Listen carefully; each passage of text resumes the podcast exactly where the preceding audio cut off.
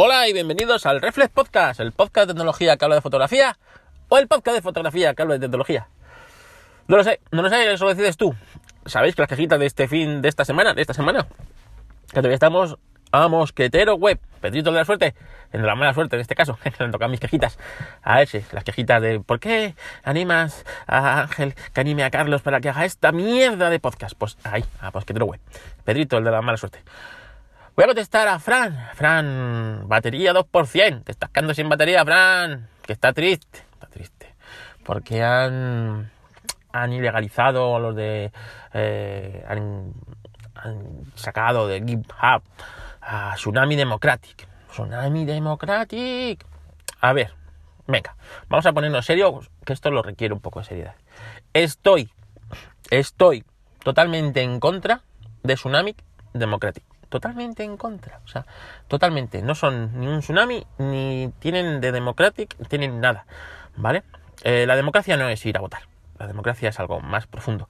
Y, estos no lo tienen. Entonces, me estando, como estoy totalmente en contra de Tsunami Democratic y organizaciones similares, también estoy totalmente en contra, pero totalmente en contra de que se les saque de, de GitHub y de todas estas cosas. Internet, Internet es una cosa global que excede al control de los estados. Los estados. El estado en sí, todos los estados tienden a ser totalitarios. Todos. Da igual el estado que sea. El más democrático de los estados tiende, tiene tendencias a ser totalitario. Porque tiende al control de sus gentes, de su pueblo. Es así. Todos los estados. Hasta el más bananero que te puedas imaginar es totalitario con sus ciudadanos. Así que mmm, este control quieren llevarlo a las redes. Y es imposible, porque las redes, una de las cosas que tienen es que es global, ¿no? es una cosa que es difícil para estados o para entes eh, que quieren el control absoluto, el entender esto. Por ejemplo, pues no lo sé, y lo vimos, lo que dije en el anterior episodio, ¿no? Lo que quiere hacer el, el, Instituto Nacional de Estadística, ¿sabes? Pues esto es un control sobre la población. O sea, que a mí no me parece lo, bien lo que han hecho con Tsunami Democratic, estando totalmente en contra de Tsunami Democratic, ¿vale? O sea, me parece mal las dos cosas, leche. ¿Qué, qué narices, Fran? Eso es lo que te puedo decir. No me quiero meter en jardines y no me voy a meter en jardines, ¿sabes? En estos jardines políticos, porque este es un podcast de tecnología. Así que contestando a mi amigo Fran, eso es lo que te puedo decir. Eh, yo estoy en contra de cualquier clase de control, en cualquier clase de em, censura, ¿vale? Sobre cosas afines y no afines. Me parece que la censura es algo eh, deleznable, ¿no? Deleznable en todo sentido, ya más que nada porque eh, evita la censura, lo que impide, no que no evita, impide, es que tú te formes una opinión. Y estamos acostumbrados eh, que los estados y, quieren censuras, ¿vale? Entonces, eh, no, está bien, no está bien, no está bien, no me voy a meter más jardines. Bueno, eh, aunque bueno, algunos, algunos no lo llaman censura, lo llaman curación, ¿eh? Curación de contenidos, ¿eh? Cuando quieren decir censura de contenidos. Pero bueno, mmm, ya, ya, ya. Carlos, tranquilidad, tranquilidad. ¿De qué vamos a hablar hoy? Vamos a hablar de Xiaomi. Xiaomi. De Xiaomi. Con Cha, con CH. Xiaomi. Ay, no, Retromática nos ha comprado un Xiaomi nuevo. O sí, yo qué sé. Le vi el sábado. Estamos a viernes. Estos seis días puede haber liado parda. Bueno, Xiaomi ha sacado un teléfono con cámara de 108 megapíxeles. 108 megapíxeles. ¿Sabéis lo que son 108 megapíxeles? Pues eso es un RAW de 110 megas o, 112. O sea, una burrada absoluta. Eh, ¿Para qué ha sacado un teléfono con esta cámara y con cinco cámaras? Vamos, tiene una de 108 megapíxeles, una gran angular, una cámara normal, una tele de 5, o sea, una tele de 2, otra de 5, a ver, no, que me estoy liando. A ver, el angular, una. El normal, que el normal creo que es la de 108, 2.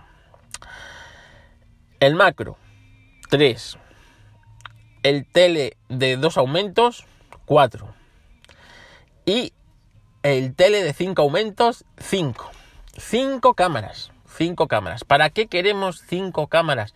Dicen que quieren tener una experiencia de zoom total. Cada cámara tiene sus características, es decir, la teleobjetivo de 5 aumentos es de 10 megapíxeles. Yo lo que creo, porque veo el objetivo en la fotografía, y claro, ahí no tienes tú 5 aumentos. Por mucho 10 megapíxeles que hayas puesto, tú en ese cachito no obtienes unas lentes para que te den 5 aumentos eh, reales por ópticos. Yo creo que ese es un objetivo de mm, bastantes más píxeles, por lo menos el doble o el triple de píxeles, y hace un recorte, ¿vale? Aprovecha eso y hace un recorte, por eso la imagen es de 10 megapíxeles, la que te da esa cámara. Eh, combinada con las otras cámaras, eh, te quieren dar una experiencia, pues eso, de tener un zoom digital de, del gran angular hasta, hasta un por 5. Yo creo, sin verlo, ¿eh? ¿eh? no he visto todavía pruebas reales de la cámara. Creo que, bueno, no voy a criticarlo. Le voy a dar un voto de confianza. Creo que están buscando soluciones, soluciones distintas. Si bien vemos que este teléfono es una copia, homenaje al Xiaomi P30 Pro, tanto en forma, eh, con la pantalla curva como la de Xiaomi, como por este lente de 5 aumentos, ¿no? Más que la de 108, que es la que más llama la atención.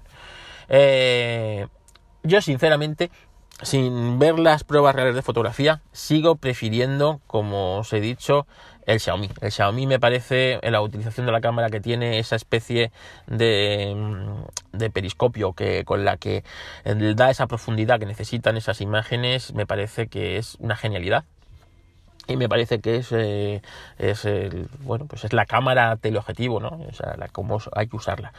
Así que nada pero bueno vamos a ver si este camino que ha iniciado Xiaomi puede ser un camino digamos válido. Quién sabe realmente vamos a darle el beneficio de la duda. Es un teléfono caro caro. Es un teléfono que cuesta más de 500 euros.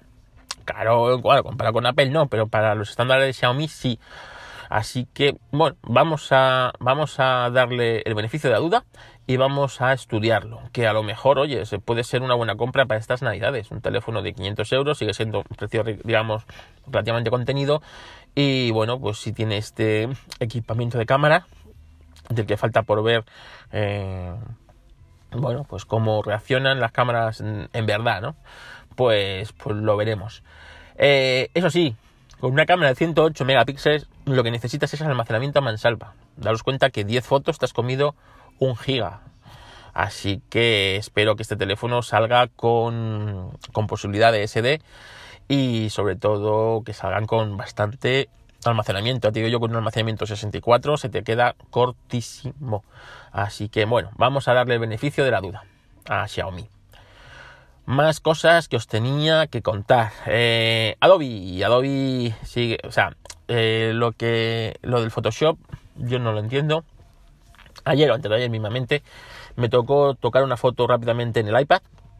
Eh, y bueno, pues lo pude hacer con Affinity Photo de una manera bastante rápida, totalmente una edición totalmente profesional.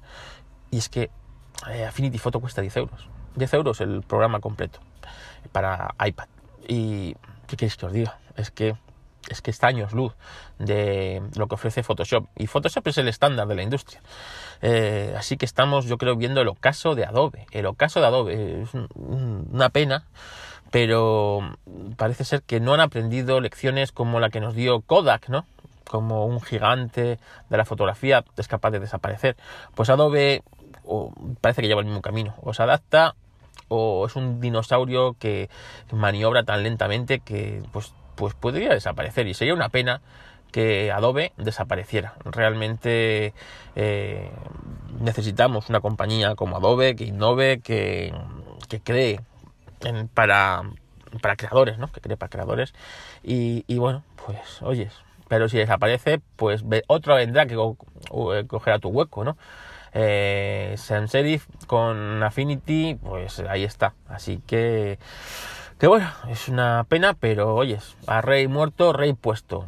De momento, el único software profesional que para fotografía que recomiendo es Affinity Photo en iPad. Así que darle una, darle una lectura. Además, el del Mac es exactamente igual que el del iPad. Por lo tanto, eh, si empiezas a utilizar en, tanto en, el Mac como en el iPad el software, pues no vais a notar diferencias si estás trabajando a uno u otro. Así que por ahí, pues bien, yo voy a empezar a dejar de utilizar tanto Photoshop y voy a intentar utilizar más, pues esto, el software de Samsung, el Affinity Photo. Más cosas que os tengo que contar.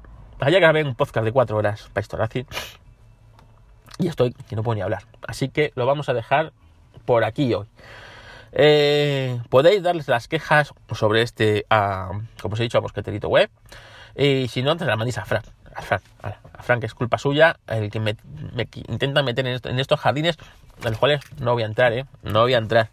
Así que, que nada. Y espero que os guste. Podéis ver mm, eh, mi página web, Fotocarlos Castillo. A ver si me da tiempo este fin de semana a subir una sesión que hicimos con un bebé con una luz trasera muy bonita, muy bonita, me encantan esas luces traseras. Y que me muero. Y nada, en mis redes sociales, en Twitter como Fotocarloscas, en mi Twitter de Historracing, arroba Historracing, y en mi podcast de Historia del Motor, Historracing. Así que, que nada, aquí os dejo mm, distintas formas de contactar conmigo. Espero que os guste y que paséis un buen fin de semana. Hasta luego.